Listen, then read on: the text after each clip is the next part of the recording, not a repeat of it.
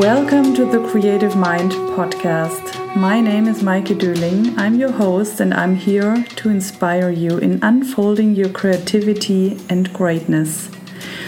Today, with my wonderful guest Anna Allgäuer about trauma awareness and embodiment. Enjoy the conversation.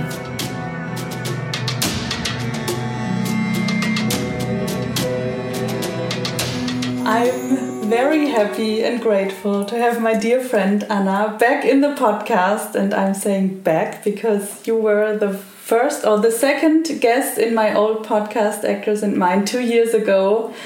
By the way, it's still one of the most downloaded episodes. Wow. So, for the ones who haven't listened yet, it's still there. Now we are uh, in the new podcast, The Creative Mind, and you are again my or our second guest today, only with me. Welcome to the show again. Thank you so much, Maike. I'm so happy to be here and uh, it's always such a pleasure to talk to you. It's Yes. so interesting. I'm looking forward to the conversation, and also Yeah. I think the topic or today's topic is going to be a really interesting one. Yes, yes. Yeah, last time we were talking about manifestation. You are, or at that time, a coach for positive psychology. Now you also added the, the embodiment topic. Yes. Tell us a bit what you're doing now. Um, well, if we start two years ago, where I was there, I was a coach already. I was working a lot with positive psychology and psychology in general. And when I was coaching, I always found that there's a piece missing because we were just mm. entering everything with the mind, like understanding, thinking about things, which is amazing. Mm-hmm. And it's what psychology does normally and therapy does and so on.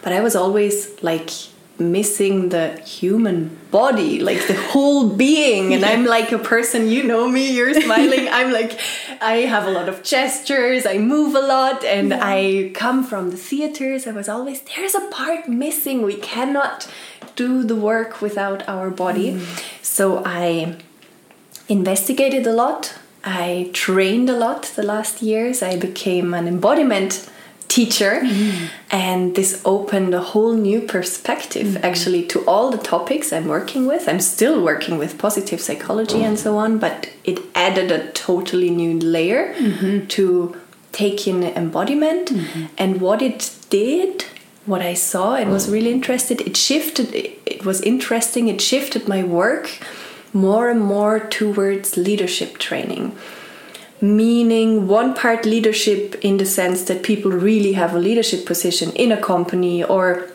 I work with women, and a lot of those women are people, women in a position where they are among a lot of men um, and they're the only woman in a leadership position and they have men above them beyond them and it's very interesting the dynamics and everything. This is one part um, like leadership in companies and what it means to be a woman in leadership.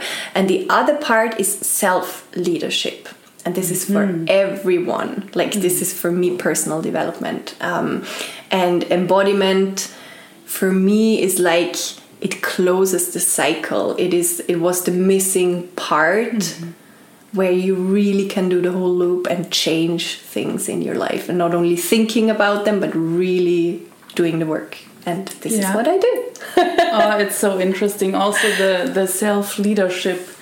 Maybe we come to that later. yeah Um, okay, so I asked you to talk about trauma and embodiment today. So I guess we are starting with the embodiment because that's so interesting. I also learned about embodiment in my education, but it was only one part, and I realized that embodiment is such a huge topic, and a lot of people don't really know what embodiment is. Yeah.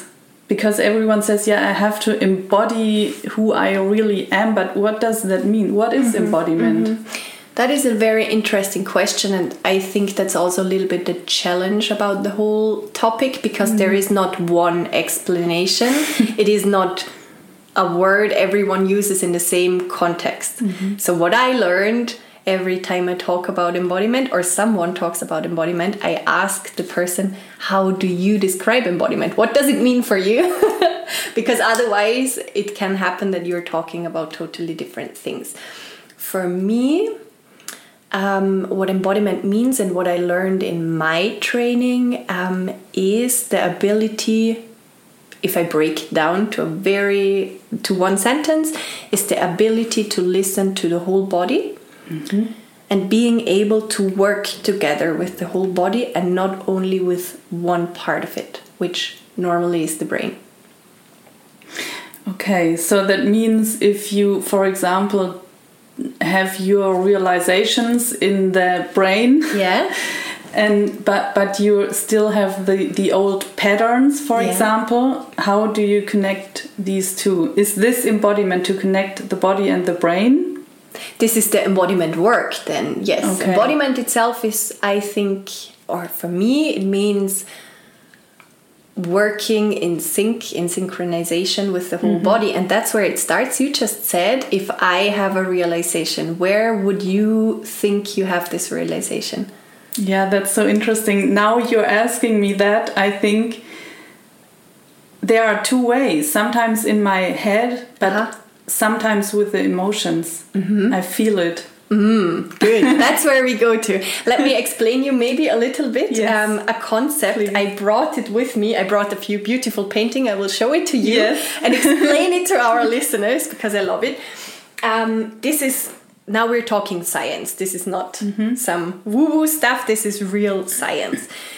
Um, some of you might have heard it, others not, but we do not only have one brain in our body. We mm. actually, the science at the moment knows that we have at least three brains in our body maybe just very quickly to say a few sentences about what is a brain. A brain has its own nervous system, it has neurons, it takes in information, it works through information, it saves data, and it also puts the data to different storage places and sends it to other places in the body, which then uh, provokes chemical reactions, for example, or things we do, and so on and so on. And every one of those three brains has all of this and is a system on its own. Mm-hmm. And then ultimately they work together.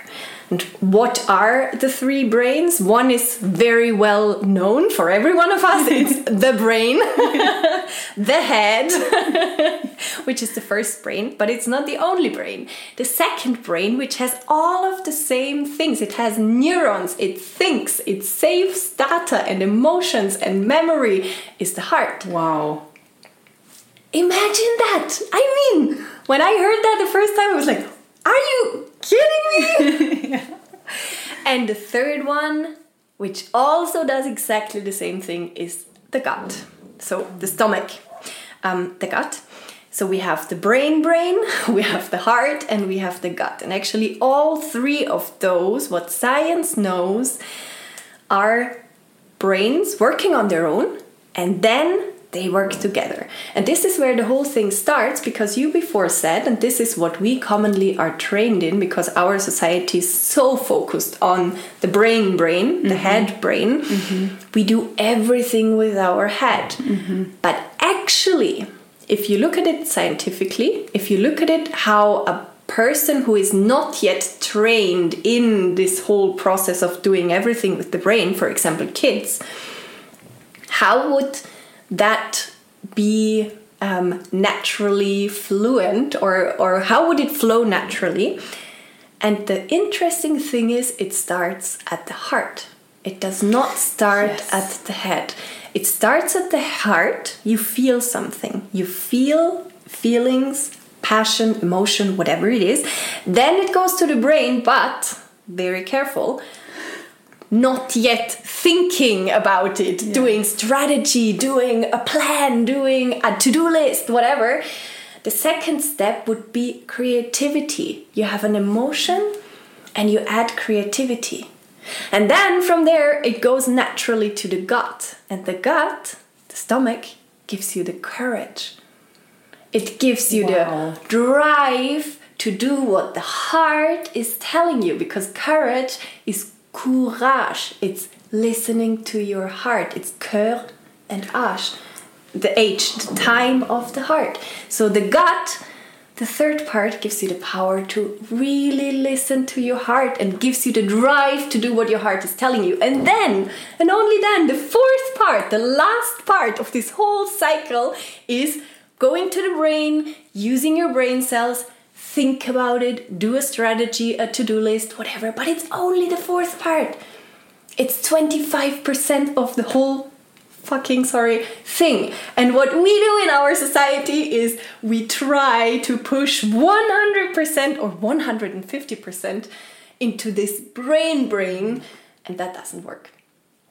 And embodiment trains us again in not being so stupid to try and do 100% with our brain brain, but actually gives us the ability back to use our other two brains mm. and to do the cycle how it is, like how it should be, and then it's a flow.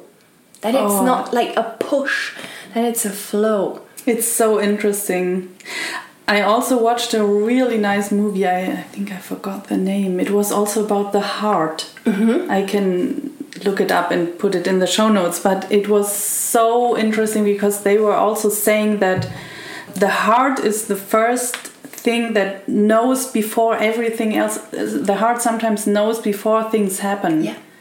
Yeah. So it's actually also our intuition yeah. in the heart. And what was the second step? It goes in the brain. The brain, but it like it adds creativity. You said right. It should trigger creativity. Yes, if it's a natural mm. cycle, it would be emotions from the heart. Mm-hmm.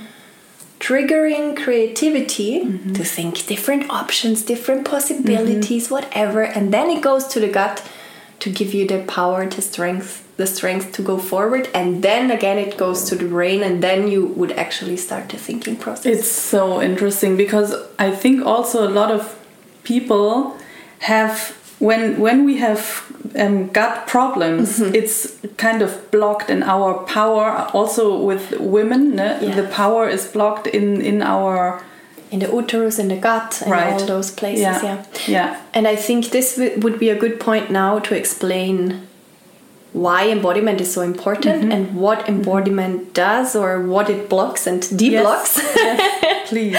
um, so, embodiment connects the three brains. This is one mm -hmm. of the mm-hmm. things, and this make for me this is the best explanations. There's a lot of explanations, yeah. but for me this one makes a lot of sense so you try you start to act as a whole human being with all your potential again. Mm-hmm. and you can use this for everything. It doesn't matter where or in which age or whatever. I think we should train this to kids. Like first thing so they never forget because they have it.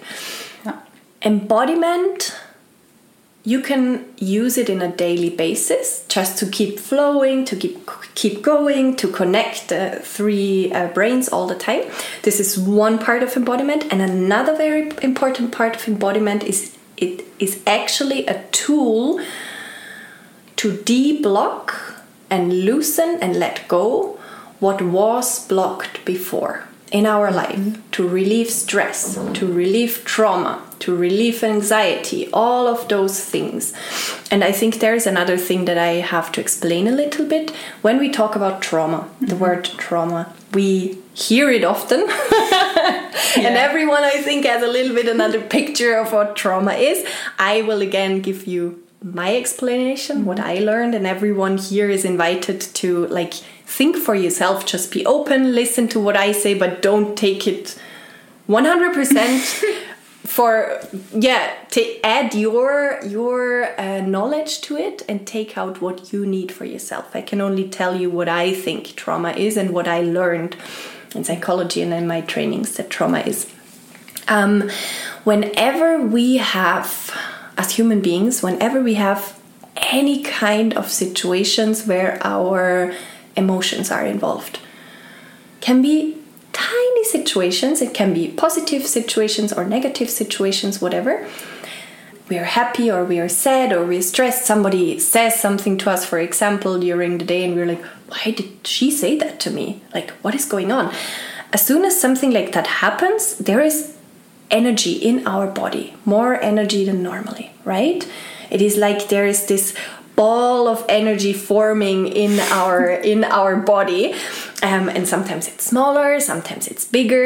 And there's a very funny thing with human beings. If it's a positive ball of emotions we normally like it. We like it we play with it we enjoy it we talk about it we jump around we smile we share it with other people and automatically this energy gets used in our body. This is what we do because it feels good right? It makes us feel good, it makes other people feel good, so we love it. But when something negative happens, and it can really be a small thing like a I don't know, a discussion in the office, or someone is rude to you on the street, or I don't know, small things. Somebody doesn't look at you when you talk to them, whatever it is. Um, you also have this energy within you. But then it's not so easy to let go.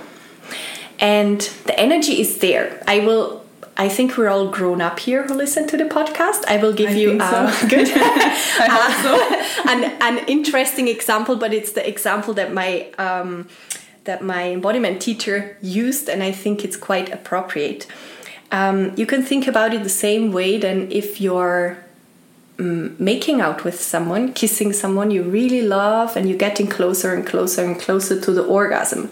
You really feel all this energy within you, very, very crazy. And trauma happens if right before the moment you have your orgasm, the other person jumps off the bed, goes out, stops, and you're there like, oh, what's going on? Fuck.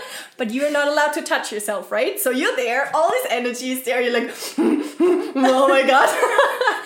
but your body can't do anything. And this energy is there, and it's mm. big energy. And sometimes it's a little bit smaller, sometimes it's a little bit bigger, but it's there. Mm-hmm. And your body has to do something with this energy. This mm. is the rule in physics. You cannot destroy energy. It does not just go away, it can only transform into other things. We can use it. We can make energy out of the wind, we can make energy out of the water, but it's always there. So it's in our body too. Mm. And in that moment, when we feel that this ball of energy is there and we cannot release it, because the orgasm doesn't happen or because we're angry and in that moment we cannot react we're not allowed to say something or we learned that we shouldn't say something yeah. we shouldn't move we shouldn't get up and just smash the door and go out. The energy is there and it stays in our body. And science says more or less 80 uh, 48 hours it can stay there very uncomfortable if it stays there for 48 hours but that's more or less the longest it can stay there. Mostly even before that your body will start to transform this energy because it has mm. to because you have to survive you have to live you have to work you have to get up and pretend that everything is normal like we all have learned. So your body is very clever actually. It's helping you and it's transforming this energy into tension it mm. puts this energy, it squeezes the energy together, and it actually, you can look at that um, in pictures from science, it squeezes it and it puts it to the organs, for example. It squeezes the organs. That's, this is what you were talking about. It often, especially with women, it starts in the gut. It starts in the uterus, in those places where tension happens. And we don't even realize it because it's so normal and it happens all the time because in our society, we're not allowed to be angry, we're not allowed to be loud, we're not allowed to just move freely. Like, even if you look at school in primary school, you're not allowed to get up when you need to get up, you have to sit and be quiet. Mm. And this is when we start to learn to not release trauma. And trauma for me is the point where this ball of energy, when the body starts to transform it into tension. And this tension in your body is trauma. Mm-hmm. And every one of us has a lot yes. of trauma. and embodiment helps us to release all of that trauma. And this was for me one of the most amazing things I've learned in the last years that even if it's crazy trauma. We're talking about war trauma or mm-hmm. people who have been imprisoned or whatever it is, like crazy things. You have the power to release this trauma with your body. You can do it. Mm. sometimes it needs help from other people like you shouldn't do it on your own if it's really crazy trauma because your body and your mind won't allow you to go there but you are able to release it it will take time but your body knows how to get rid of the tension and this is so amazing. And mm-hmm. this is embodiment. Mm-hmm. wow that was such a good description. I talked so long i'm sorry no no no that was it, it was no it, really it was such a good description because it was so yeah I, I could really see it in front of my eyes how this energy gets stuck. Yeah so it's it's actually the trauma begins with the suppressed emotions uh-huh. right yeah and well, because we learned we we cannot be angry we cannot be this or that we suppress it and then it builds something inside, inside our, yeah. our body either it's it's tension or other diseases? Well, that's a later step. First, it's yeah. just tension, and if there's yeah. too much tension, at some point it will get symptomatic, and that means yeah. that the body reacts to it or, or develops certain diseases, and mm-hmm. it can be a broad spectrum of different things, and we all know them. Those are typical things we see in the Western world every day. Yeah like mentally and physically mentally like, and physically yeah. physically it often looks like um, cysts for example in women mm -hmm. or knots somewhere or like tension if you go to the to a massage that's the first thing oh mm -hmm. your mm-hmm. body has tension what is this tension mm -hmm. um, mm-hmm. let's be serious and then of course it gets more and more serious and it's also like depression and burnout and all those things and gut problems like there's so many different ways of of how the body uh, manifests. And it's also interesting because it normally shows you where your body is most able to like some would say weak but i don't see it as weakness.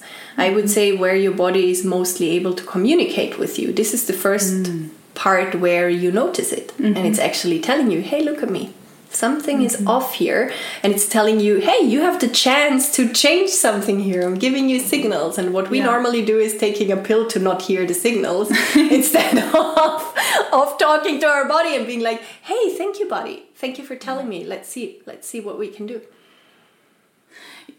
yeah this is a thing because we we always think like there's something not normal with us yeah. in, either in our brain or in our body and we have to hide it yeah but that's exactly the wrong way right that's the yeah. first part because we learned in our society that we have to work like computers or like mm. a robot mm. and we are not robots but everyone tries to be a robot and not like pretend to be perfect um, that's one part and the second part there is a certain part well, no, I have to say it differently. Sometimes it's good to not embody. There is a reason why mm. we have the ability to not feel sometimes. This is also mm-hmm. survival. Sometimes it's important for us to survive, to not feeling everything to, that's ah. going on and so on, to disconnect.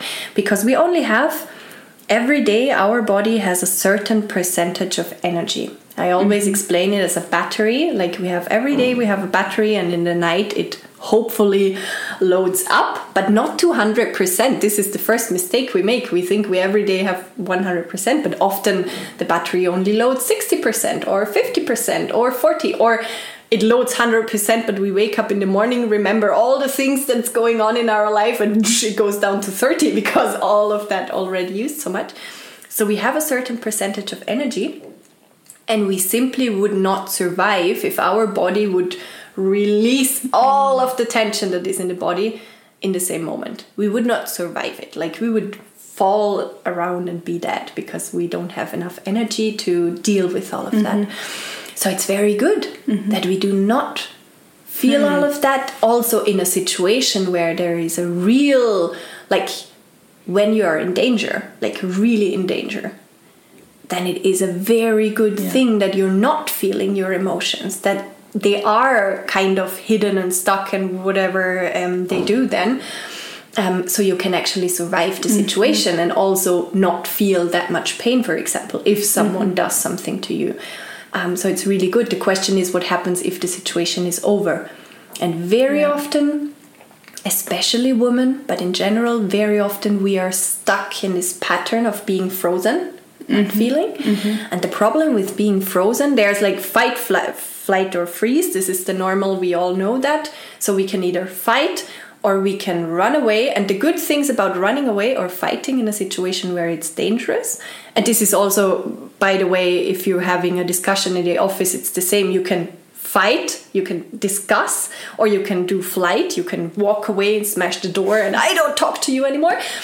Or you can freeze, and freeze is what is the most problematic, and was for a long time we didn't even know about it because it is so hidden. It happens with women mostly because um, they couldn't uh, defend themselves that well and babies and kids have to do freeze because they couldn't defend themselves so they were just really still in former times and hope not to be eaten or not to be seen or not to be uh, detected and we still do that. And the problem is when we're not moving so i'm not fighting i'm not running i'm just standing there and being still. And this is when the emotions get stuck hmm. within me. And if I do that for too long, and we all have learned this, we do this every day, then there is trauma, and we carry this trauma every day with us, and it gets more and more and more. And we think this is our personality at some Yes, point. Yeah. Because it's a routine first, and the more we do this routine, the more used we get to it. And at some Mm-hmm. point, someone describes you as, oh, she's always shy, oh, she's always quiet, oh, she. And we think this is us. And Mm-hmm. actually, it's just this trauma. And I think it's me. I mean, I mean it's crazy. Yeah. And this is what's Yeah. going on in our society in so many cases. And this is what also, just to close the cycle, what is the whole thing about self leadership? Mm-hmm. To find out what is really me mm-hmm. and what parts were caused by trauma, by stress, by things I learned from my parents or other people, and so on, to just take a look at all of this package and figuring out between all those things and layers hmm. which is really me. What is my personality and what do I want to bring forward into life? And if I find this out, if I take the time and then I do steps, I do something with it, this is self leadership. So interesting. I have to um, Go back. yeah, yeah, to a few points. For me, there are two different kinds of trauma for myself. Yeah. Like what I thought was Uh-huh. trauma earlier in my life was okay, somebody has an accident and, and he has a shock and then he Mm-hmm. Yeah. has a trauma. Uh-huh. That's how I learned about trauma. Yeah. trauma. So this is kind of this shock and in that moment you don't yeah you have to survive so that's how you describe it so but what what we also learned that or what i also learned in the past years that trauma is what we learned from our parents or if for example somebody didn't give you the, the attention and you thought you are not right or somebody in the family was sick so you didn't get the attention whatever it Yeah. is everyone has a story Yeah. we all have trauma a lot Yeah. also from society because yeah there are different cultures Mm-hmm, and, and things um, happening so how do we recognize what our trauma is because it is like you said all we think we are we grow up in this trauma we think that we are this person but Yeah. that's actually not who we are Uh-huh. It's a part of us. It can be a part It's- of us. yeah. The question is, do I want to carry it on with me? I can choose to if I want to, but I don't have to. But how do we discover what our trauma is Uh-huh. And there it gets really interesting. And this is mostly the part when I say this to my mentees, they always look at me like, what the fuck? The trick about embodiment is that you do not, I repeat, you do not have to know what your ah. trauma is. You do not have to know anything about your trauma. You don't have to have any memory, you don't have to have any pictures, you don't have to have like any words to describe it. You don't. You simply don't. And this is the biggest mistake we have because of the way therapy and psychology and everything works. And don't get me wrong, I love therapy, I love psychology and everything. My whole family is full of psychologists. um, But in the case of trauma, the body plays the big part, not the brain. The body is the one that has the tension, is the tension, and releases the tension. It's not the brain. So we do not need the brain to Okay, release trauma. yeah. But, and this is where it gets hard, we never learned how to do that. We never had a single class, a single hour at school where anyone said, switch off your brain, just do what your body wants. Pfft, never! Yeah. So we have to relearn how that works. And but that's the good and the bad um, thing at the same time because we do not have to know there's a lot of different traumas. You mentioned it before. There's like physical trauma there's psychological trauma there is um, like different patterns and doctors will give it di- different names than therapists will do and so on.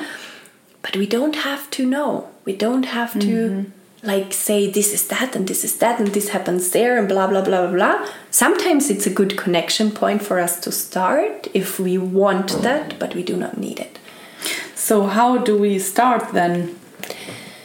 the starting point from what I learned, maybe I have to say a few words about that. I come from, I learned with Michaela Böhm. Um, maybe someone knows her. She wrote, by the way, a really good book. I can really recommend it to everyone.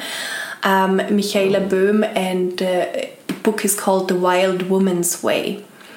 It's really a good recommendation for any woman, especially. It's about embodiment, um, a little bit about trauma, and also a lot about women's bodies and relationship and sensuality and all of that. So, a really good book. I trained with her, and she has a method called nonlinear movement, and it's a somatic method. And somatic meaning you're working with the body. It's a very subtle or I don't know how what the right word would be. Like there is different ways to treat trauma. There is a lot of people doing quite radical, I would say, things. They throw people in a crazy experience in the hope that it releases trauma, and this can happen. This is, by the way, also if we work with um, psychedelics, for example, that also a lot of therapists and so on start to do work with that, which is not bad, but you really have to have people around you who know really well what they're doing. Because if you, for example, do ayahuasca or I don't know, take LSD, there is a lot of things on the market you can do. Um, if you do something like that, it can open a lot of the trauma at the same part Yes. by time. And as I said before, the question is do you have enough energy for that in that moment to process all of that? And if you don't, mm, it's quite quite possible that you actually re-traumatize your body that you make it worse with this experience and not better. And this is why somatic experiencing it was i think it was a swedish or danish i'm not quite sure something somewhere over there in the north of europe a guy who developed the first somatic method and they worked with uh, war trauma and they um, were searching for other methods than talking what else could they do and medication to help soldiers after the war. And they developed a work you can do with your own body. And the beautiful thing is, it is your own body, you do your own work, you do very soft movements actually. And because it is your own body without any substances, for example, it only opens up the amount of trauma that you are able to process hmm. at that time. So it takes longer, but it is a very safe method to work for yourself or to work with family members also with with other people that you love in a safe environment where you do not re-traumatize anyone and you listen to your own body and see what is there today and the method it's somatic experiencing it's called um, the methods i work with is always it starts with feeling what is there it has a lot to do with mindfulness. The first step is always to learn again to feel what is there in your body at the moment. Like, really, like, take a moment right now and just think or observe for a second what are you thinking right now? What is going on in your brain? What do you think? And what do you think your body is doing at the moment? And then go a bit deeper. Really travel with your brain to your heart or your gut and feel what your body signals to you. And don't worry if you don't feel anything, it often happens at the beginning. Maybe you feel some pain, maybe you feel nothing, maybe you feel tension, maybe you feel your breath or your heart. It's all okay, just feel what is there. Maybe you're hungry or thirsty or you need to go to the toilet. And then just compare what your brain told you with what you're feeling in your body. And if they're both saying the same things or if they're saying different things. This is kind of the first, first, first, first tiny step of embodiment mm-hmm. to reconnect those two parts. Mm-hmm. And then doing this often in mm-hmm. training and then combining it with whatever you're working on. Mm. Is it like in your work or personal life or working on trauma, whatever it is. But for example, now when somebody discovers uh, an emotion which is, for example, anger or mm -hmm. something like that, it's often this doesn't feel so good because we we learn to suppress it, and now when it comes up, what do we do with it? Yeah. So, what do we do with it? Well, first, congratulations, because if you feel that you're angry, this is already a big step ahead. I can talk for myself. I'm a a very peace loving, harmony loving person. I smile a lot and so on. And for me, anger was something I didn't allow myself for so long. It was not there. I was never angry at anyone, also not on myself. It was not there. But obviously, it's there somewhere. it was just hidden very deep down. so for me, it was a long way to find my anger again. So if you feel your anger or sadness or happiness, whatever it is, congratulations, you did a big step already. And then the question is what you also said how do I deal with it? And this is where it gets really interesting because there is a subtle, like, there's a fine, fine line between using your anger, let me put it in I don't know how to say that in English, Anführungszeichen. Um, um, I don't know in, either. in, in, in marks, um, a good or a bad way, you know, it's yeah. not only good but or bad, but um, how do I deal with emotions that are not commonly seen as good and healthy mm. and well in society? And there's actually a lot of different possibilities, and again, it depends a lot on the person to find a way to deal with it that feels good for the person. What I learned and what for me is very important, and what is also something I train with my coaches, for example, is always to find a way where you do not hurt other people with your emotion mm. because it's your energy in motion and it's not fair to put this on other people. Or let's say it is it has a lot to do with learning to deal with your own energy and the other part consciously communicate what you need and this is mostly the bigger mm. problem than actually the emotion itself what i see is often there's a lot of shame there's a lot of fear there's a lot of pressure there's a lot of expectations And that's why the communication doesn't work because we expect things from other people and are ashamed or are afraid. And instead of communicating what we need, I'm angry, I need 10 minutes for myself, please leave me alone. Whatever it is in the mm. situation, we're attacking the other person because we're already expecting that the other person does not allow us to take 10 minutes or thinks that we are stupid if we do so. And there's so much going on in our brain. Mm. And what I see in my work, the most important part mostly is to start at the communication, to really learn to be proud to say what is going on in the body, and to go deeper to finding words for what is going on in our body because often we cannot explain what is going on in our body and often we say i'm angry for example but actually it's not anger actually it's shame or fear or or a pressure or overwhelming or whatever it is there's mm -hmm. so mm-hmm. many layers mm -hmm. and we give it all the same name So the important thing is to first learn for ourselves what is it actually and then to communicate it to other people and then to find a way for ourselves and this again is embodiment to get the energy out.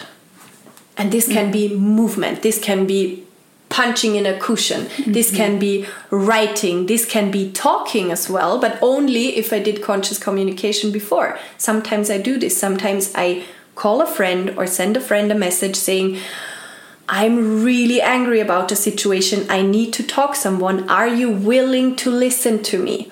Yeah. And that means that I'm asking the person, the person is allowed to say yes or no, if I can use this person for half an hour as a sparing partner and it's obvious for both that this has nothing to do with the other person. I need to get this energy out and I would mm-hmm. love to speak mm-hmm. about it. Mm-hmm. Or I can run or I can swim. Cold water is always amazing. Cold showers and really let it out and shake yeah. it out and and use your body. There are so many ways, and this is very individual. Mm-hmm. Mm-hmm. But it's very important to use communication because otherwise we are stuck, and then it gets quickly very dirty. Yeah. Yeah. I think we also have to understand that we both watched with uh, this movie, and I really can recommend it to the people The Wisdom of Trauma. Mm-hmm. Where he said that um, trauma is not. What did he say? I wrote it down. Wait. It's from it? Gabor Mate, by yeah. the way. The movie. Trauma is not what happens to you. Trauma is what happens inside of you as a result of what happened to you. Hmm. So, and that's really interesting because I think we are that's also what he says that we are reacting on our past and not on the present. Yeah. So our reaction is not what other people did. Yeah. They just show us where the wound is. Yeah, yeah. So yes, we have to deal with it. Okay, and then we have to communicate because we learned maybe earlier in our life that we don't communicate then and just suppress it. Mm-hmm. So okay, we we communicate it, but not against the other person, but for ourselves. Exactly. Right? This is also what I said before. Like for me personally, when I learned again to feel anger, it was yeah. a lot about communicating yes. and just like really going deep and thinking, what am I really feeling right now? Mm. Why am I doing certain things and finding out, oh wow, there's actually anger right now, but I can't even, like, I wouldn't have realized it because yeah. I didn't give it that name. I forbid myself to be angry. Mm-hmm. Mm-hmm. Me too. I have this, mm. it's so interesting. I also discovered a lot about my anger this year. It's so interesting. And I remember also a few years ago, I was with a therapist and yeah. she asked me if I'm angry, and I said no but she saw it and i i couldn't feel it. She she asked me are you angry um, of your dad? And i said no. Uh-huh. but i really didn't feel the anger. Yeah you don't. No you because don't. it's somewhere buried. I don't know. But that is exactly the thing. Tension. First you have energy. At some point you have the energy of anger whatever and you feel it. But it's too much. And this can happen yeah. when you're really small and then yeah. you start suppressing it it gets tension in your body what i explained before trauma and the more tension you have you can you can um, see it as a balloon and you squeeze the balloon mm. and the more the balloon is squeezed the less space there is the less you feel your own emotions the more mm. tension there is the less communication is between the three hearts there is mm. often a cut in our throat more or less. This is also maybe very interesting just as a side mark. The energy in a human body is built in the brain. All of the energy in the human oh. body is built in the brain in the cortex and from there it goes down to the whole body. And yeah. it distributes to the whole body to the heart to the gut and to our extremes like to the hands and feet and everywhere. And now with what we are doing in our society that we're pushing the brain to learn so much to think all the time to being in front of the computer all the time and so on and so on. This muscle gets so strong. It it's like literally like going to the studio like every day for 5 or 10 hours doing press ups and sit ups and I don't know what and squats. And this muscle gets so huge that it needs all the energy. And remember, the energy is built in the brain. The brain uses it, so it stays in the brain. It doesn't go down to our to our body. So our body has much less energy than it actually should have. That's mm-hmm. the first thing. And the second thing is then whenever something is happening, our brain is so strong because it trained so much that it overrides any other reaction or thing that is going on. And this is also what you said a little bit.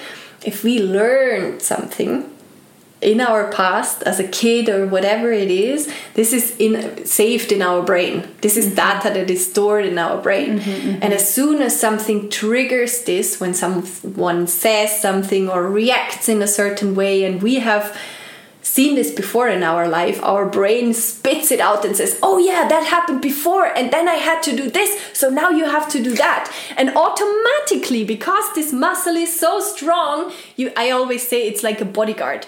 Yeah. Imagine this big, huge bodyguard, and it just runs and and like tackles the person down like in American football and no one has a chance to get anywhere near the door you know he just every time he sees someone approaching he runs and tackles the person down without even asking mm -hmm. what are you doing here mm -hmm. and this is what happens if the brain gets so dominant mm -hmm. and it helps our routines that we learned in like before or as kids or whatever to be even stronger and to be even like it's really hard yeah. to get rid of them if we don't use the yeah. rest of our body so it's all about reconnecting to our body yeah right and, or and yeah the three brains or whatever you want to to say but it's reconnecting to the body giving the and this makes a lot of people actually um, feeling a little bit afraid but giving the brain less power. Yeah. Doing less thinking, not more yes. thinking. Yeah. And I'm telling this to myself every day, by the way. It's not like it's so easy or whatever. I'm struggling with it too.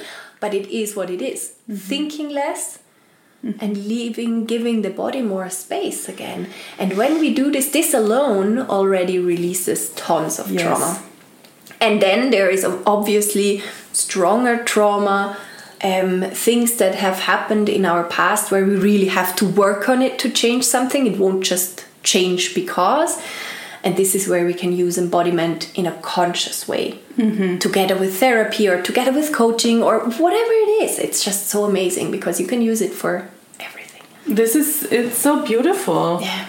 And it sounds very easy.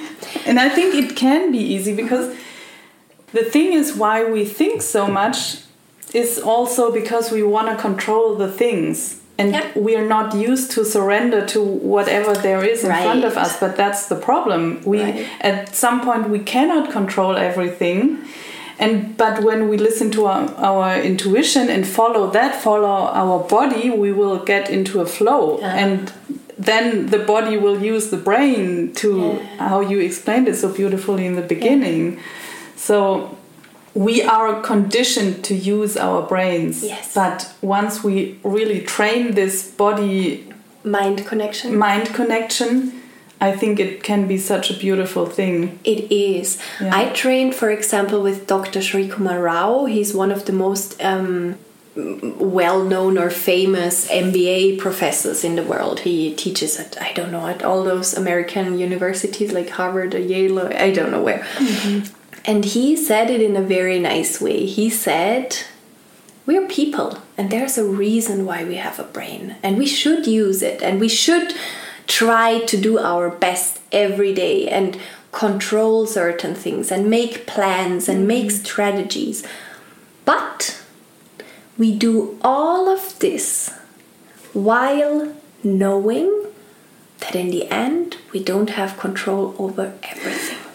And if we do this right, if we every day do our best and write the to do list, do the plan, do the best we can, but with this inch off, we know that in the end we have no control, then we live the best life we can possibly mm. live as human beings. And this was so beautiful for me. And this is also what embodiment does for me. I train a lot of it's interesting. It's actually really cool. I love it. I have a lot of therapists, um, psychologists, psychotherapists, and so on in my trainings um, who want to learn more about embodiment. yeah. And they all tell me the same. They all tell me this is like the missing piece because we learn so much like theory about everything and a lot of them work with like different people in different places and talking doesn't help in the end. It's mm-hmm. something else. And this is what you said before. That's why i just remembered it. It's so easy and it's so hard at the same time. I just did a masterclass with another very famous embodiment teacher and he said the trick is you have to do embodiment at least 5 to 7 hours a week and this is the problem. It is so easy actually. Embodiment hmm. can be so many things. We can maybe Yeah. we can talk about that for a second what Yeah. embodiment can be. But we don't do it. We don't have hmm. 5 to 7 hours a week where we do what is in our society considered as nothing or leisure time or free time because we have to do important things. but actually Yeah. the important thing would be embodiment Yes, to connect yes. everything together. So. And he said, yeah, at least five to seven hours embodiment every week. And this is more or less what um, Michaela was also going for. Um, they said, start with five minutes every day, like do a minimum, the golden minimum, get to your mat or whatever it is, just get to the place where you want to do embodiment. If you sit there, you have already won. Everything you do then is extra. So what exactly could we do? Well, there is tons of different Yeah. things, and obviously it depends a lot on the person and the situation and what we're dealing with. But in general, what I learned, what like when we go in the direction of somatic experiencing, for mm-hmm. example, is everything where you do not control your body. And there it gets mm-hmm. hard again mm-hmm. because, for example, breath work is mm-hmm. considered as embodiment. Mm-hmm. Like breathing in certain patterns or yoga is considered as embodiment and it can be very good in certain situations. Mm-hmm. But as everyday embodiment and really connecting the three brains it is not the perfect way to start. And why? Because as soon as you do breath work you control your Yeah. breath. True. Or when you do yoga, you control your posture. And the first and most important, and actually so simple and so hard step is to not control your breath or your body. The first start is to, it's very simple. Take a yoga mat or a, something, a blanket on the floor. Um, what we learned in my way of doing it, it's always good to start on the floor, on all fours, for example. Don't stand up because as soon as you stand up, the energy goes to the brain and you start thinking, we do not want this. we go down to the floor. I sometimes start in child's pose, or if you know yoga, child's pose, or you start on all fours and you just be still on the mat, feel what is there, feel what is there in your body. I can feel my back a little bit, for example, and then, and now be really careful. I feel my back, it hurts, and I move with the feeling in my back.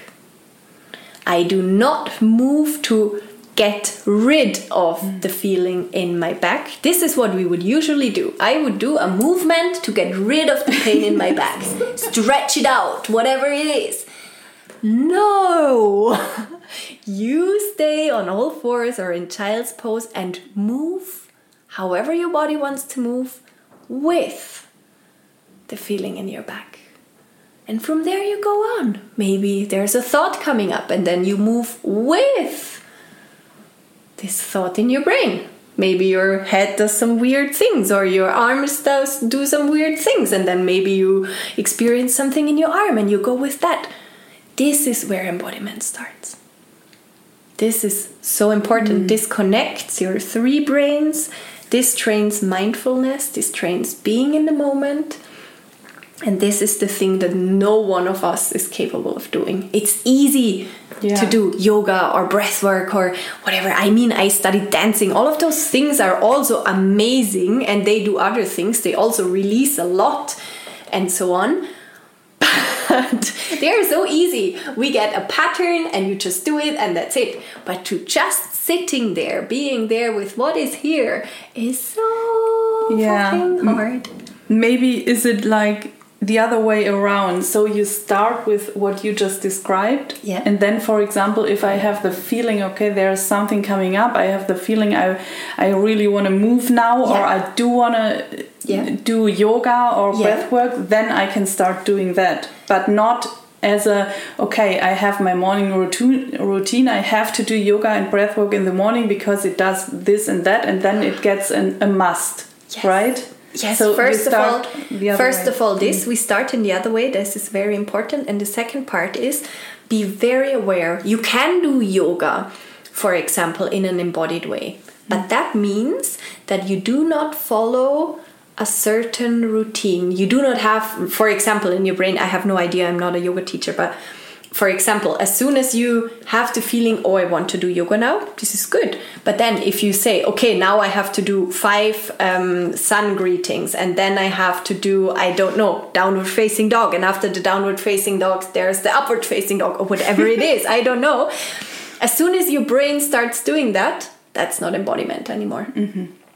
It is embodiment when you really get to the point where your brain is not commanding this is how it's done. Mm-hmm. Or for me it was jogging running where i learned a lot because i hated running my whole life. I hated it.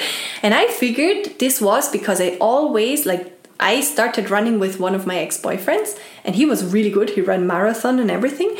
And he always told me all of this like you have to run i don't know one kilometer in in as many minutes and blah blah blah. So in my brain every time i was running i was checking the clock. I was seeing how far i got. Do i get to the other part? Did i do the distance? And blah blah blah blah and i pushed myself. And this can be good training if you want to do marathon. Don't say anything but it's not embodiment. If you do embodiment you run because your body wants to do this movement and then it absolutely does not matter how long it is how fast or how slow you're going if you're running backwards if you're moving your arms while you're doing it, it and this is then embodiment. And i started when i read michaela's book which i mentioned before. She's also explaining an example about running in there. And then i started to run in really funny ways. I went into the woods and i did turns and i and i swept my arms around and everyone was looking like me. And i had so much fun. And this is embodiment then.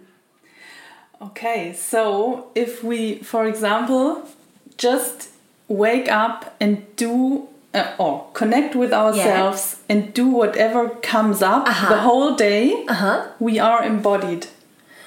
Yes and no. I don't think it's a good thing to do that the whole day. There is, as I said, we have a certain amount of energy. There's a reason why we do not Yeah. feel a lot of things. Like, give uh, just to give you another example. Um, I did a lot of embodiment the last years. I for my training, for example, I had to do every day for three months. I had to do embodiment um, for a certain amount of time. So it was a lot of embodiment. And it was a phenomenon that was described to me before, but I never really believed it, and it happened. I started to feel so tired all the time, and I started to feel pain all Wow. the time.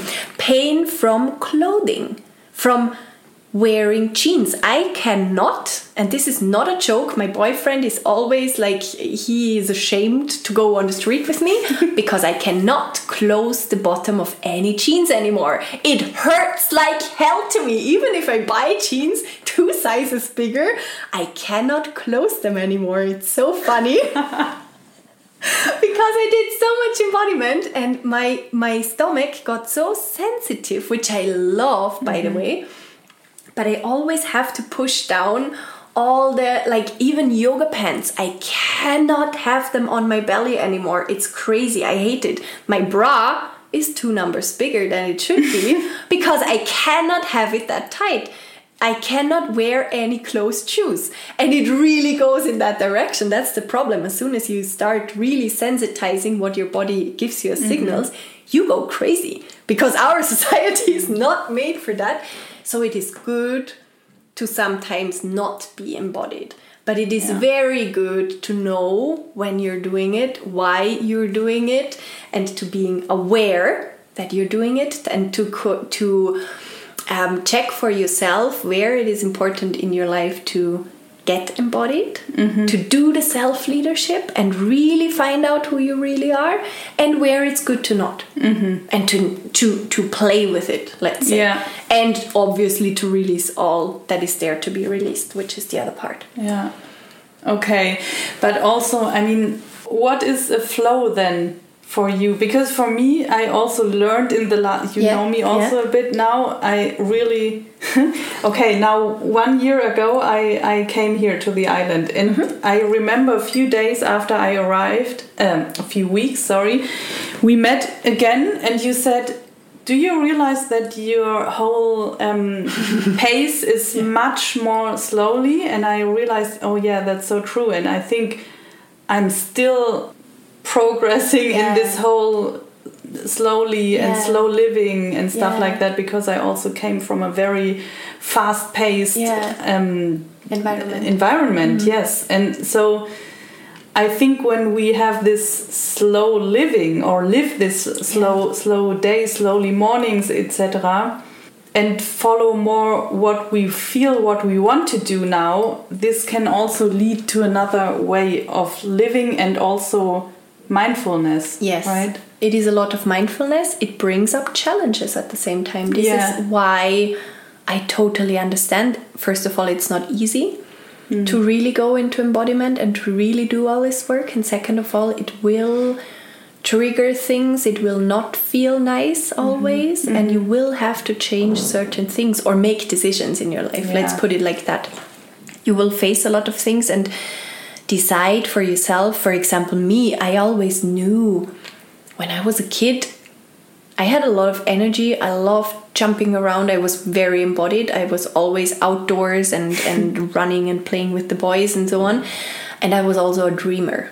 Like I was like yeah, yeah, I always had so much fantasy. And when I came to school, I remember I was always the slowest in everything. It just took mm. longer to arrive in school like to settle down. I never could sit still. I when school was finished i took my time to sort out my books. I tried to i like to sort my colors but school is not made for that. The teacher wanted to close the class. I had to run out. I had a mess in my school bag so i went home took it all out and then i did it at home in my pace.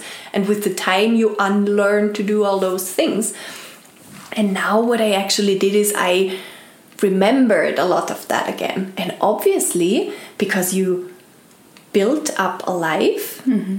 and you took decisions, and a lot of decisions were taken for you in the best, like your parents or, or whoever took decisions for you, they always do it with the best they can in that moment. And this can be very different decisions, but it's always the best they can do in that moment and it leads to certain results. And at some point and this is self leadership and for me is also like the part where we grow up in a mm. lot of ancient traditions. There's beautiful rituals for that. Even years where this transformation happens where you have time to really go deep within yourself. Find mm. out who you truly are who you want to be as a grown up what is your purpose in life and then with this self leadership, you go out as a grown up man and contribute to, to society. And we have lost this. This is so sad. Yeah. But anyway, this is what we try to do in coaching, for example, to provide this space. Um, and you come there, you start doing the work, you start doing embodiment, and you find out, for example, for me, it was, oh my God, I am such a slow person. I need so much more time for myself, space for myself. I sleep so much longer than everyone else, and this was never allowed because office starts at a certain time school starts at a certain time in the evening i don't know if you go to to a theater i worked in theater so the theater stops at 11 o'clock so if you work there you come home at 1 but you have to be there at 9 so there was not enough time to sleep Yeah. for me Anna. Anna needs a lot of sleep. Anna needs a lot of time. Anna needs a lot of slowness. And there comes my energy hmm. and my passion hmm. and ev- my happiness and everything. So I had to take a decision for myself. Do I rather stay in the theater, which I love, for example? Or do I listen to my body? And for me, in the end, I decided to follow the rhythm of my body. This was my answer. And for everyone, this answer will be a little bit different. Yeah, but it's very it led you also to this listening to your body led you also to to what you do now, Yeah. which fulfills you. Yeah. So I think we can trust our bodies. we can totally trust our bodies and it's so beautiful. It's our biggest teacher. And it also taught me to not wear jeans anymore. So see if you ever will see me in vienna in winter it will be funny. I don't know. Will we do that? But yeah. You can wear snowboard uh, pants or whatever. It is very funny. Um, yeah, it leads to certain problems. I Yeah. don't want to hide this, and it is for me an invitation to think about how we want to live life in the future. Yes, yes. Um, yeah, and what what um, being this is what being a leader for me also means to not give in and just going back. For example, for me, wearing jeans. Um, but to find new solutions, to think what Yeah. is what I need, and then maybe I have to do a clothing line at some point, or I have no idea.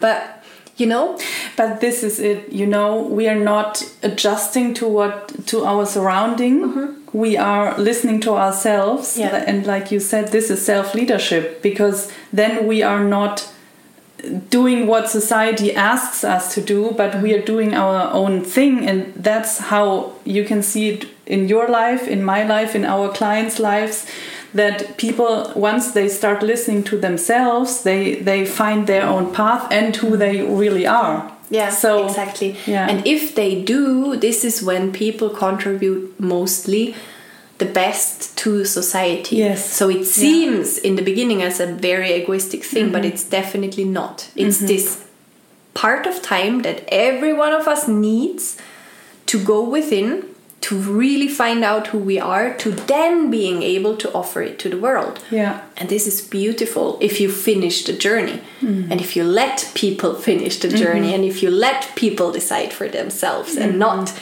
give them cages. And this is so yeah, beautiful. Yeah.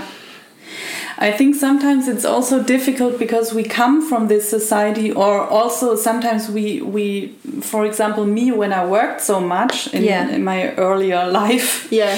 this was also something where I got my attention from from other people. Yeah. Yeah. So I think once we we start really listening, like you said, we open up spaces uh-huh. for there will be things coming up and that's why it's sometimes scary to open this space up It's horribly scary. It's horribly scary and it hurts. It really hurts. It's injuries and you will feel the injuries. Yeah. This is always what they say when they say the only way is through. This is it. You will feel it again.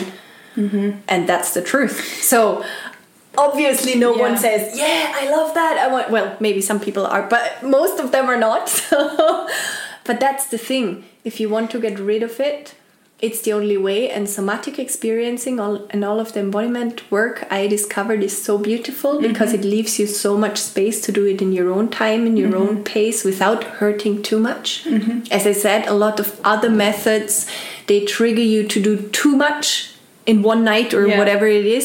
And then they're like yeah now go home and have fun Yeah. with it and then you're fucked But I can maybe I can add my story now um, Yeah. from the ayahuasca a Yeah. bit because I mean we already talked about in the podcast and there are two episodes about it, the one before and the one after and another one after. So if you haven't listened to it yet, listen to it. But now it's I think six weeks ago, and I can add something to that because that's very interesting now because what you just said about somatic experience mm-hmm. is this slow way of one step after another and it will only come up what you're ready for. Yeah. so which is very beautiful because mm-hmm. what i experienced now and i really appreciate my experience with Yeah. ayahuasca it helped me a lot. It was a life-changing thing for me but you're right in one day you have so many realizations you go through this whole my body went through this process there was so much it, it was like cracked open Yeah. so Yeah. I had all these realisa- realizations. I went through the pain. I went through the happiness. I had visions of my future. I saw things in my past. I realized that everything is one. I realized my body is nature. I had this constant feeling of feeling my intuition and following my intuition. And this is also very interesting because in that state, your body always does the right things to bring the, you to the next Yeah. moment. Yeah. And you really learn to go through the process because you cannot escape it. Mm-hmm.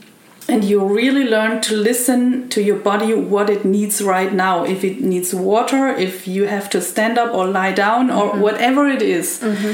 So it was an amazing experience for me, and I, I was in a in an awe of days after, and I discovered my creativity again. And since then, I'm painting and painting, and this is everything is so beautiful. But at some point, I think a week after, I fell in a hole in in this I I was like free fall into my mm-hmm. darkness mm-hmm. again. And mm-hmm. then I spoke to the shaman as well and she said yeah now it's about integration and what came up also will go down again. And I had all my realizations and I my my thoughts already shifted, but I couldn't control what was happening with me. So mm. all the trauma came up, my really the darkest of my dark sides came up. Mm-hmm. I felt the pain like I don't know if ever before. Mm-hmm. It was I always knew what was happening, but I couldn't escape it. Like in the ceremony, you mm. can't escape it because this is life.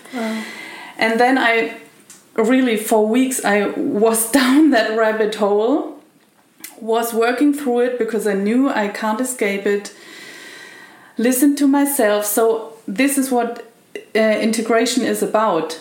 Once you have this experience, you have to integrate it into life. Also, for example, I gave another um, intensive coaching week with a coach here. If you have an intensive week like this, you have to integrate it in your mm-hmm. normal life afterwards again. So that means you go through these processes in your everyday life Yes. and then you give these things the space to come up and also i had also very happy moments and now i feel like okay i had this in my ceremony and and i'm i just realized last week that i'm going this whole process of the ceremony now in my life but it doesn't take a day Yeah. it takes weeks and Yeah. now we are at week 6 i think and now I'm at the point where I feel like I'm already at the end of the Yeah, ceremony and. I'm rising again. But I had to go through this whole thing in my Wow. real life, and that's yeah. What I want to say is that it seems to be yeah, you have this healing in one day, but no, you have to remember that you also have to do the integration afterwards and it takes a while Yeah. and the, the shaman also said sometimes some people need a year Yeah. for the integration That's, that's the thing, and Yeah. this is what we are often not told. yeah and also where we do not take the takes the time for Yes. ourselves so it can come from both sides but in our society like you have the beautiful occasion here that you can mostly control your time. Like you don't Yeah. have a timetable from work for example where you have to go Yeah. every day from 8 to whatever 5 to the office. You had a shaman you had other people around you can ask you know the work mm-hmm. you know the tools to do shadow work and all of that so you're in the position where you can go through a process like that and it was still crazy i guess what you were telling me it is still not funny it hurts No. and it's shit and everything but if you're not prepared for that yes And That's- if you had mm. a great trauma and no one tells you this is horrible and this is You what can have a trauma from that. that's the thing that's Yeah. the re-traumatization and this is so yeah. We have to take this really careful and i think a lot of people are not aware what their work can actually do if Mm-hmm. They're not careful so i'm very careful with all of this i never tried ayahuasca or any of those Mm-hmm. myself because i always had the feeling for some reason my body always did a little bit of this somatic work Yeah. because also Yeah. with theater I always did a lot of movement and so on and I always had the feeling my body knows exactly how much it needs in one night or one day and Mm-hmm. and anything. And and yeah it's beautiful. And it can be really good to have such a deep experience as well. Yeah. but then I mean if you look at ayahuasca and shamans normally you go to Peru or whatever, you go there for weeks in the jungle. Yes. You prepare yourself a month with food, like with a diet, with Mm-hmm. meditation, whatever, ceremonies. Then you do ayahuasca. Mm-hmm. And then you have another week or two or three to integrate all of that. Yeah. And if we do this here one night and the next day we're in the office, we have a problem. Yes. and this is why the somatic work for me is Yeah. so powerful mm-hmm. because we can use it in our everyday lives. And as i said it can be as a trauma release or a general a releasing tool but it is also a tool i use in coaching to mm-hmm. push people forward mm-hmm. to reach their goals to get good leaders to whatever it is and what the topics are and it's beautiful. Yeah, yeah. it's beautiful. We also said before that we have this trauma which comes from culture or which is in society. How can we heal that? This is also such a beautiful question. Thank you for asking it. Um, what I learned from mostly from my embodiment teacher training, but also from Dr. Srikumar Rao again from the. Um, I made a.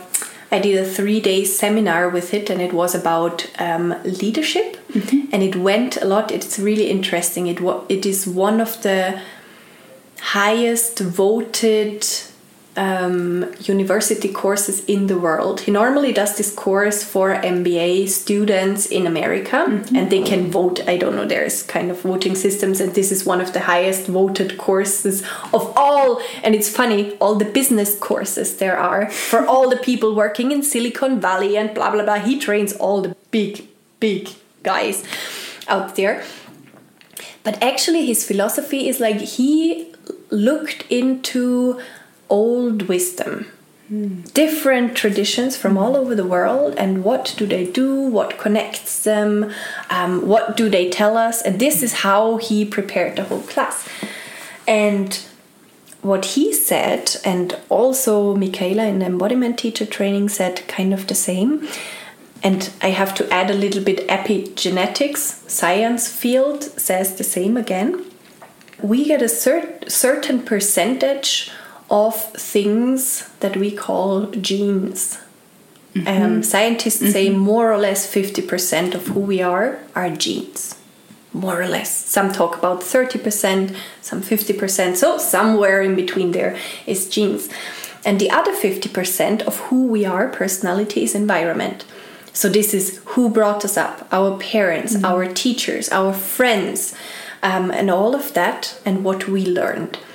And it is very interesting because now, since a few years, we can see very well um, in science that actually all our life we are capable of changing who we are. First of all, we are always able to learn new things. Our brain will never stop learning. This is a lie, well, not a lie, but we didn't know this before. Um, but since when I was in school, they still told us our brain learns till I can't remember now, but 20 something, I think they told us in school. And now we know in science that our brain is capable of learning all our life. This is the first part. We can always learn. And remember, we do not only have one brain, we have three brains. Oh, yes. And they all learn and they all change and interchange information and so on. So it's beautiful. We're an organism and the organism is changing all the time. And the other part is genes. And genes, um, there's also different numbers, but let's say, for example, they save a lot of data. And it is good because this data is saved, so we're um, humans that are able to live in a certain environment. We get born in a certain place and we get a certain information from our ancestors to know how we should live in this environment. What do we need in that environment? How is our skin working and our body working? And what food do we process well? And so on and so on. But also, there, it is very interesting that now epigenetics found out that actually if you do embodiment if you do self-development if you do what you said before like shadow work and so on you can change your own genes within one life. And this is a little bit a lie and a little bit truth because what actually happens you do not change the gene itself. But if you look at it scientifically it's really cool you, with the work you're doing and with reprogramming your brains and your memories and mm-hmm. your routines that you learned, and when you say, No, I don't want to do this this way anymore, I want to do it in a new way, you form like a bubble yeah. around your gene. And this bubble holds new information. And the amazing thing is, which I celebrate like to the moon and back is that you give this bubble to your kids. Like if you then get pregnant, you give this gene with this bubble to your kids. So you actually, if you take your time, work on yourself, and then get pregnant, yeah. you can change your genes or you make this bubble around your gene. You give this information to your kid, and then with the time, genes need five to seven generations to really re. Mm scribe themselves. But with this bubble, the gene has all the inf- or it takes the information from another from another field and then the kid starts to integrate automatically what is in that bubble and then from generation to generation this becomes the gene. And this is so oh, beautiful oh, so interesting. And this is how we can really change society. So it yeah like always it starts with us it starts with that. Yeah. If you do the work only for yourself, you don't have to talk to anyone about it. You change this within yourself. And one thing is the genes, and the other thing, which I didn't even mention yet, which is so important, is the neurons that we have and where we learn from.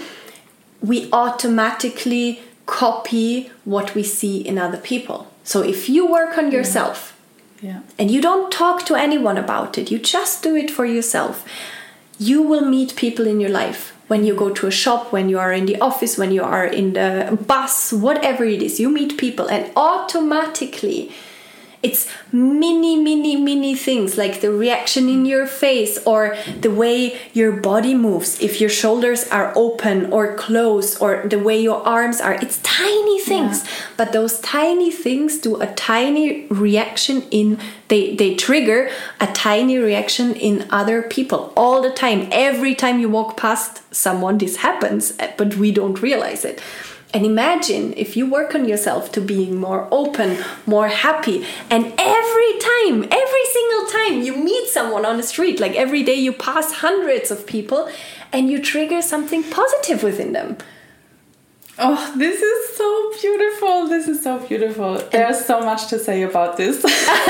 and this is the wave. And this is what happens every time. This is yeah. what I love the most about my coachings. Mostly at the beginning, mm. people are really worried what will happen with their friends, with family, and so on. And mostly there comes the time where there is a fight or a discussion because yeah. it feels uncomfortable.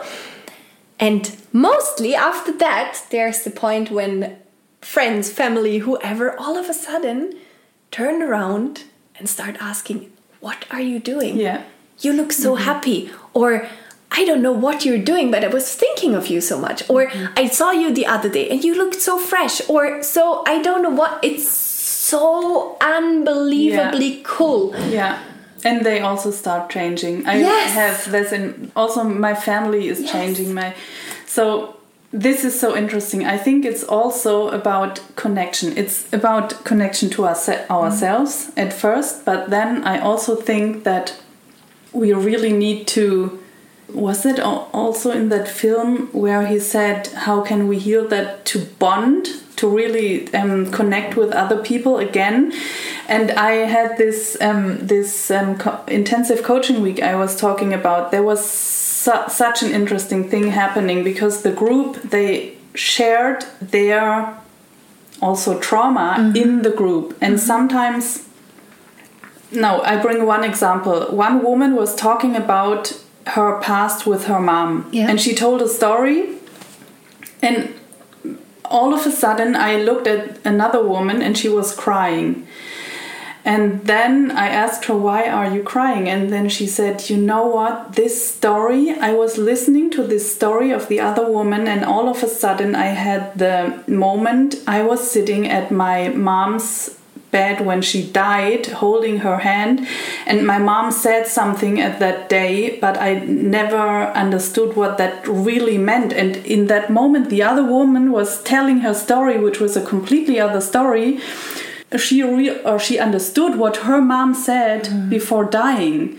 And that's why she she understood that her mom said something there was so much love in this. Mm. And this moment was for her healing. And that's what, why i mean we can share our trauma or our stories to heal other people Yeah. because we always we are ashamed for our stories for our pain for our whatever it is and we hide it but it can actually heal other people when we share our pain with others It does heal other people because in the moment when especially shame gets Yes. shared, oh my yeah shame does not exist anymore. Yeah. If you look into shame, there's a really cool TED talk from Brene Brown if you want to go deeper into that topic. Mm.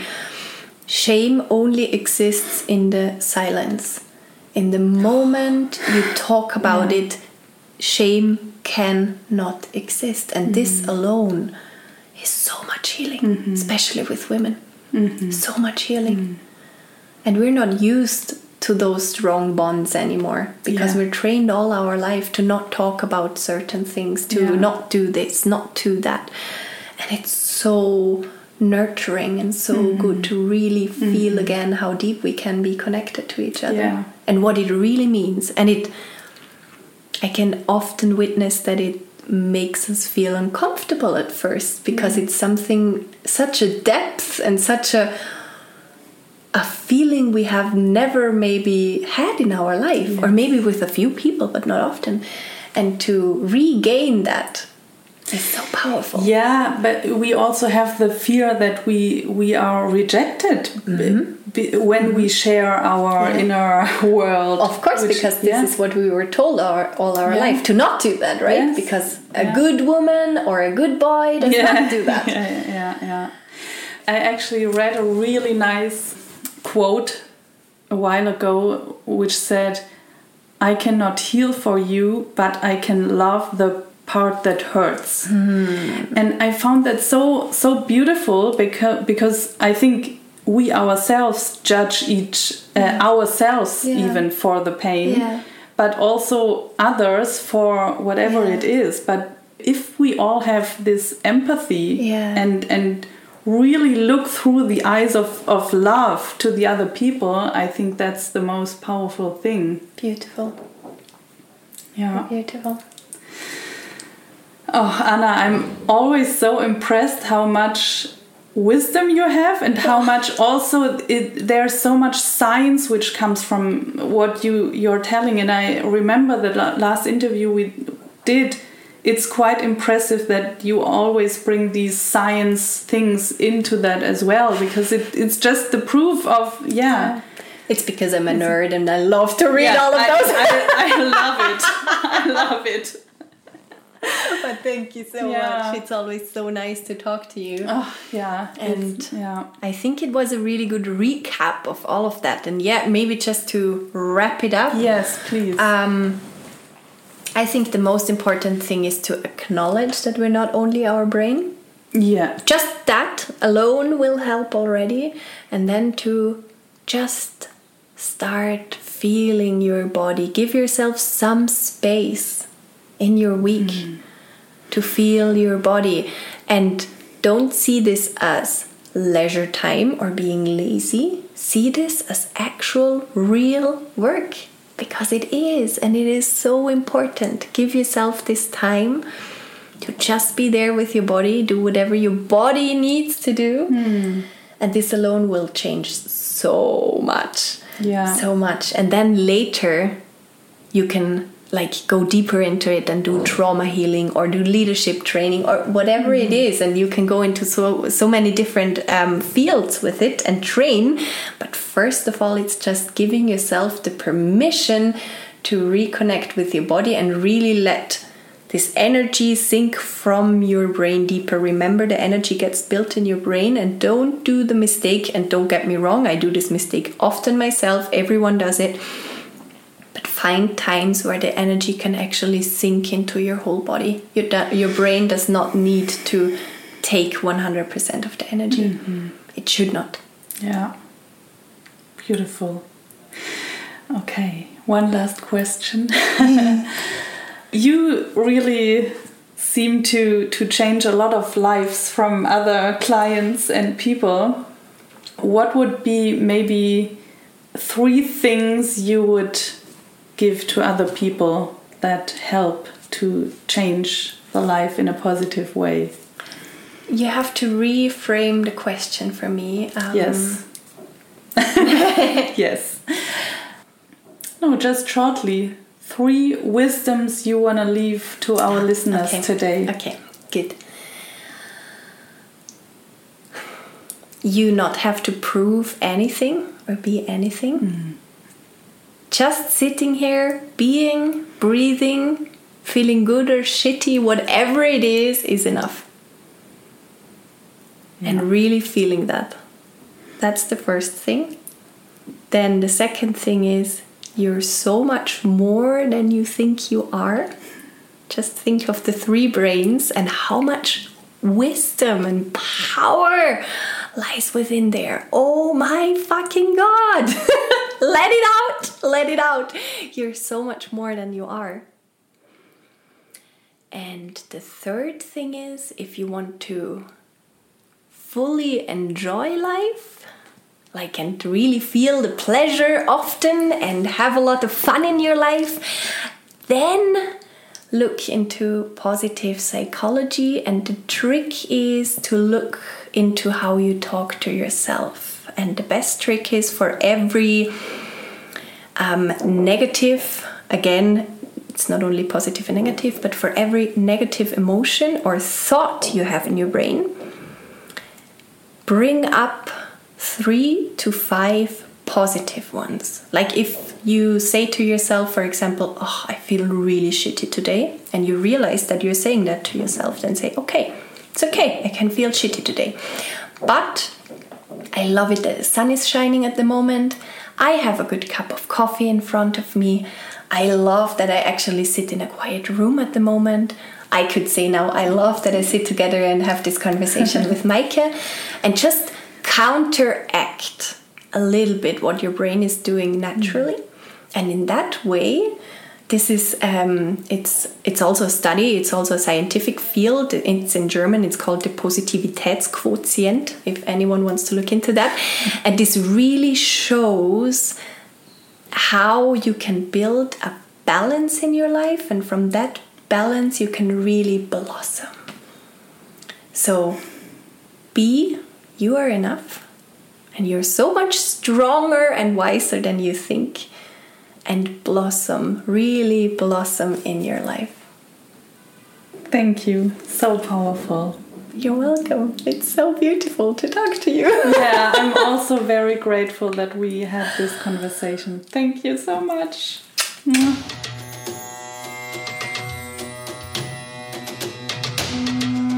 I really hope that you're inspired by this wonderful conversation and you took something for yourself from this interview, you can find Anna on Instagram at anna.allgäuer. And if you want to know more about this topic, she has a wonderful gift for you today, which is a free masterclass in trauma and embodiment, which you can download. And she will also offer an education in embodiment awareness starting this autumn 2022 all these classes are in German. You find all information in the show notes and, of course, on her Instagram account, which you can also find in the show notes. if you like this episode, we would be pleased if you give us a feedback on social media or write us a review on Apple Podcast. And if you know people who should listen to this conversation, I would really appreciate if you share this podcast with your people. For now, thank you so much for listening and see you soon.